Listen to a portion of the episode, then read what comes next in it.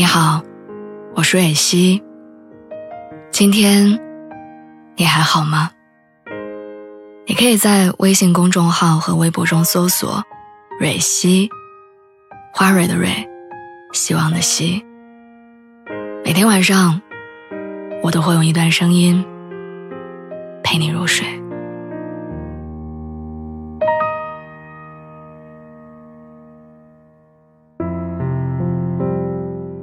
我们在一起这么多年，就算你不开口，我也能猜到你想分手。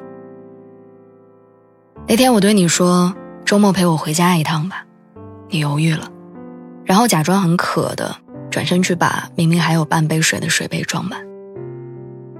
你背对着我，小声说：“这个项目客户催得很紧，我周末得加班，下次吧。”不到一分钟的时间，你喝了四次水，推了两次眼镜，垂着的眼皮一次都没有抬起来，眼睛没敢跟我对视。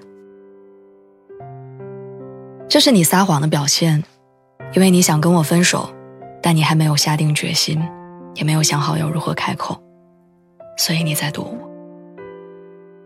既然这样，那就让我来给你下这个决心吧。关于分手这件事儿，我跟你想的不一样。我知道你在担心什么，钱对不对？我们刚在一起的时候，你跟我说，别人有的我都会有。为了这个承诺，你一直咬着牙努力，没黑夜没白天的工作。好不容易有一个休息日，你还要跑出去接私活搞副业。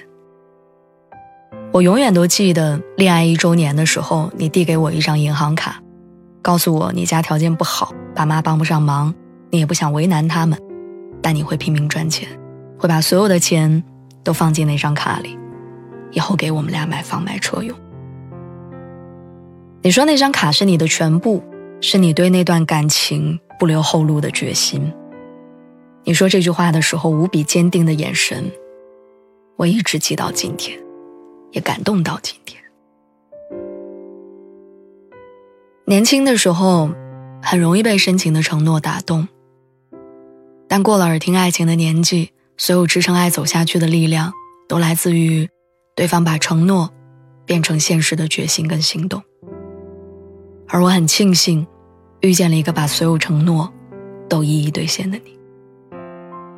我们也曾经因为一天天变好的生活而备受鼓舞，天真的以为人生会一直这样。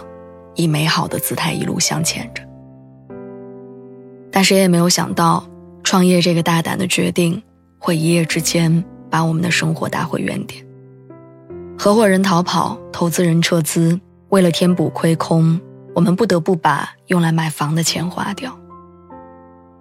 可是还没等到你从头开始，突如其来的疫情就让我们的生活雪上加霜。这半年多的时间。我看着你脸上的意气风发和骄傲被隐藏，看着你为了生活不得不再一次满世界跑着，投简历，找工作。积蓄重新清零的那天晚上，妈妈在电话里问我关于结婚的打算，我用别的话题打岔，你起身去阳台，抽了很久的烟。就从那天开始，你像变了一个人一样。开始对我刻意冷漠，甚至前几天我试探的对你说，家里有亲戚以为我没有男朋友，要给我介绍相亲对象。那个时候你没像以前一样生气，还顺着我说，去见见也没什么不好。你记不记得前年我爸生病的那一次？一开始我们都以为是恶性肿瘤，我和妈妈都吓坏了，都不知道要怎么办才好。是你跑前跑后，托医生托关系，像顶梁柱一样的陪我扛下了那段最难熬的日子。那时候你跟我说，不管发生什么，你都在，让我别怕。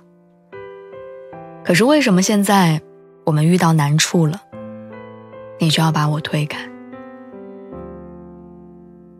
我想明确的告诉你，不管你有钱没钱，顺境逆境，我喜欢的是你。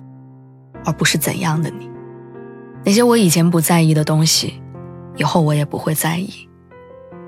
我想让你知道，你不是我权衡利弊之后的选择，而是我怦然心动之后愿意赌上撞南墙的勇气去守护的决定。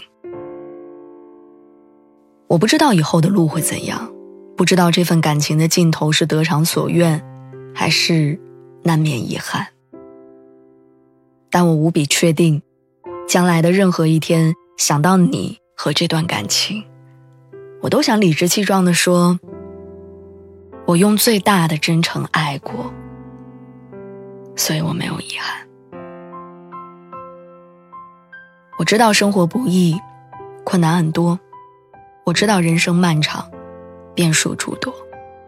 人生里有太多的事情不由你我，但我相信，只要我们还相爱，只要我们一起面对，没有什么难关是爱不能战胜的。